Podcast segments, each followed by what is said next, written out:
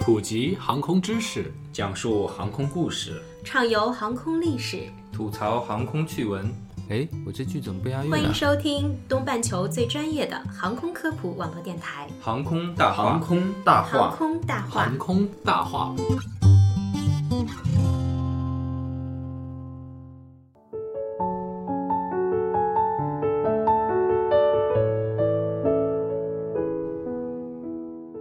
聊航空说大话，欢迎收听东半球最专业的航空科普网络电台《航空大话》。大家好，我是黑人。我是石头。七月十号，从香港飞往大连的国航 CA 幺零六航班到广东上空的时候，突然紧急下降，并且发出了 Mayday 的告警，造成了机上的乘客、地面和空管系统的高度紧张和重视。虽然在机组的努力检查和修复下，整个飞机不久便恢复了正常高度，并且平安抵达了大连机场，但整个事件对社会舆论还是造成了不小的影响。今天我们就在这里跟大家回顾一下国航 CA 幺零六的紧急下降的事件。嗯，那这起事件的始末是怎样的呢？飞机到了巡航阶段，机组突然想抽烟，哎，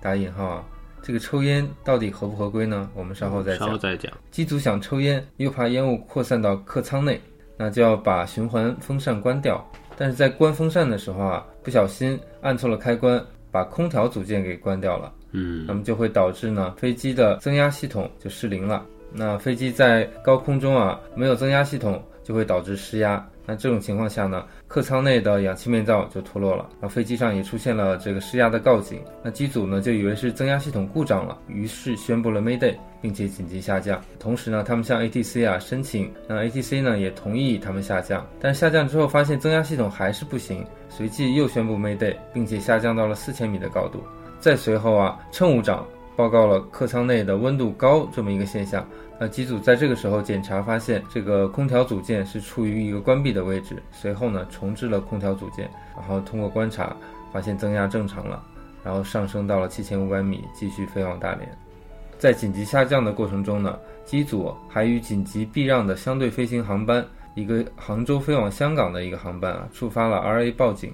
那么在避让过程中，两机的最小的水平间距只有六公里，高度只相差一百米。大概在飞行的状态下，也就是相隔十五到二十秒左右。嗯，大家可以想，其实也是很惊魂的一刻。对，引起这个事件的第一原因啊，可能就是驾驶员想要抽烟的这样一个想法。嗯，由于我们这个电台节目做的比较早啊，之前的听众可能听我们说过，目前的规章制度里对机组的吸烟是没有限制的，但对乘客的吸烟是一直是在广播中有提到是明令禁止的。但是在二零一六年发生过一个事件，国内的某航班机组在地面吸烟，差点就引燃了驾驶舱啊，也可能是还有类似的不安全的事件。让交通部和民航局都意识到了这个全面禁烟的重要性，因此在二零一七年修订了一版《大型飞机公共航空运输承运人运行合格审定规则》第五版中规定，任何人不能在飞机上吸烟。嗯，那也就是从二零一七年这个版本的规则出台以后，应该说在所有的飞机上就不可以有抽烟的行为了。嗯，但是啊，刚刚我还咨询了我的一个飞行员的朋友啊，他说他们航空公司具体哪个航空公司我就不说了，他们航空公司现在还是可以抽烟的，也可以是打个引号。我问他为什么可以呢？他说是是打擦边球，因为不规则的这个发布到实施啊是有一个缓冲期的，试运行对试运行，就是他们说好像在这个呃民航界啊，就是一部规章出台要有两年的一个缓冲期，所以他们这些机组呢，就在这两年内，他们认为啊，一七年出台到一九年十月这之间内还是可以抽的，所以大家在这这段时间内可能抽的反倒更为疯狂。呃，不知道是不是这个机组也是抱着这种心理啊？嗯，那这个事件出出现之后啊，就大家可能很多人都是围绕在机组该不该抽烟、能不能抽烟，以及这个机组的专业水平啊、职业素养啊这几个方面去讨论。还有这个关于开关两个开关的哎相似性和这个错误率的可能性上对去做技术的分析。对，那其实我们觉得啊，有另外一个这个极具隐患的这么一个角度啊，被大家忽略了。那就是说，在这个高空中啊，客舱失压的情况下，其实会带来非非常大的风险，可能会造成非常严重的后果。尤其是整个机组没有意识到的这样一个失压的情况。对，那么高空的客舱失压会对人体的生理上会产生一些影响，主要是由于低气压和缺氧这两个因素啊，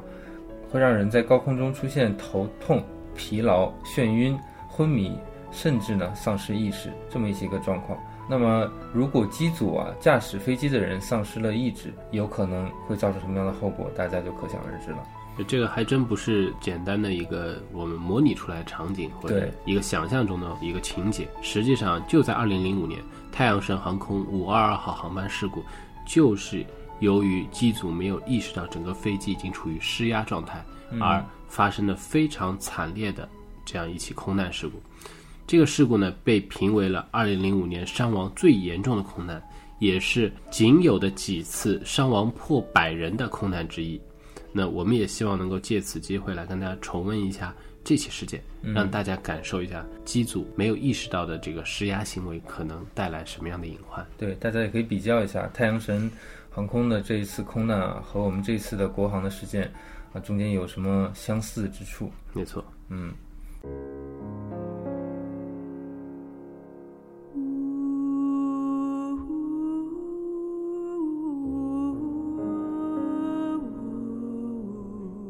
太阳神航空五二二号航班的空难呢，发生于二零零五年的八月十四日。这架飞机呢是在当天九点零七分从塞浦路斯起飞的。飞机起飞不久啊，就报告说空调系统出现了问题。哎，是不是跟这个国航的时间有点像啊？没错。那在十点三十分就与地面失去了联系。在十一点十八分的时候，希腊空军派出了两架 F 十六战斗机，拿去监视这架飞机。战斗机的飞行员呢，就发现这架飞机的副机师趴在驾驶舱的仪表板上不省人事了。另外一名驾驶员呢，则不见踪影。有一个人呢，则在试图的操纵飞机。在十二点零四分的时候，无人操控的飞机燃料耗尽后坠毁。为营救失事人员和扑灭引燃的大火，警察出动了三十五辆消防车。八辆灭火飞机和三架直升机仍未能有一人幸免。那根据调查组的报告，机务啊在做完这个机舱的加压测试以后，有一个很小的疏忽，忘记把加压琴从手动模式变为自动模式，而飞行员呢在飞行过程中也没有察觉到这一点。嗯，当飞机以自动驾驶的模式爬升到超过一万五千英尺以后。因为机上的加压系统处于一个手动模式，就没有自动给机舱进行加压。因为空气稀薄，氧气不足。正常情况下，如果飞机高空失压，就应该降低飞行高度，到一个含氧量比较高的空域来。嗯，但是因为机长和副驾驶并不知道机舱处于一个失压状态，一直以为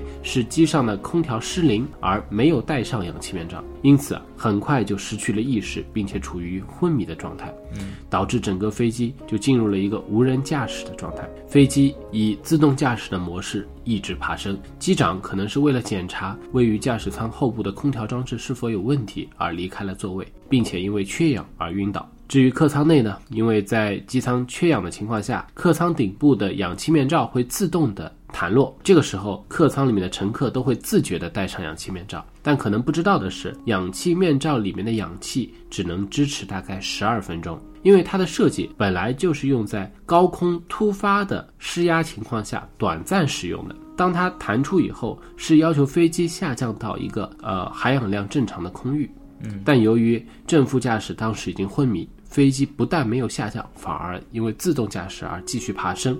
当氧气面罩氧气用完的时候，大部分人都因为缺氧而失去意志。并且进入一个昏迷的状态，这就是为什么刚才说到 F 十六战斗机的机师会看见整个客舱内的所有乘客都毫无反应，而驾驶舱内也只看到了副驾驶，机长却不见踪影。刚才说到有一个人在操控飞机呢，其实这是一名曾经当过潜水员，并且在特种部队服役过的空中服务员，叫安德烈亚斯，他靠着紧急备用的氧气瓶。到驾驶室为副驾驶戴上氧气面罩，这个氧气瓶只能够支撑一个小时。然而他可能也并不知道，这个时候的氧气面罩里可能氧气量也不足了。嗯，然后呢，他就坐在机长席上试图挽救飞机，但他毕竟不是一个职业的飞行驾驶员，所以最后整个飞机因为燃料不足而坠毁。由此可见啊，由人为的误操作导致的飞机在空中的施压，有可能会带来非常严峻的后果。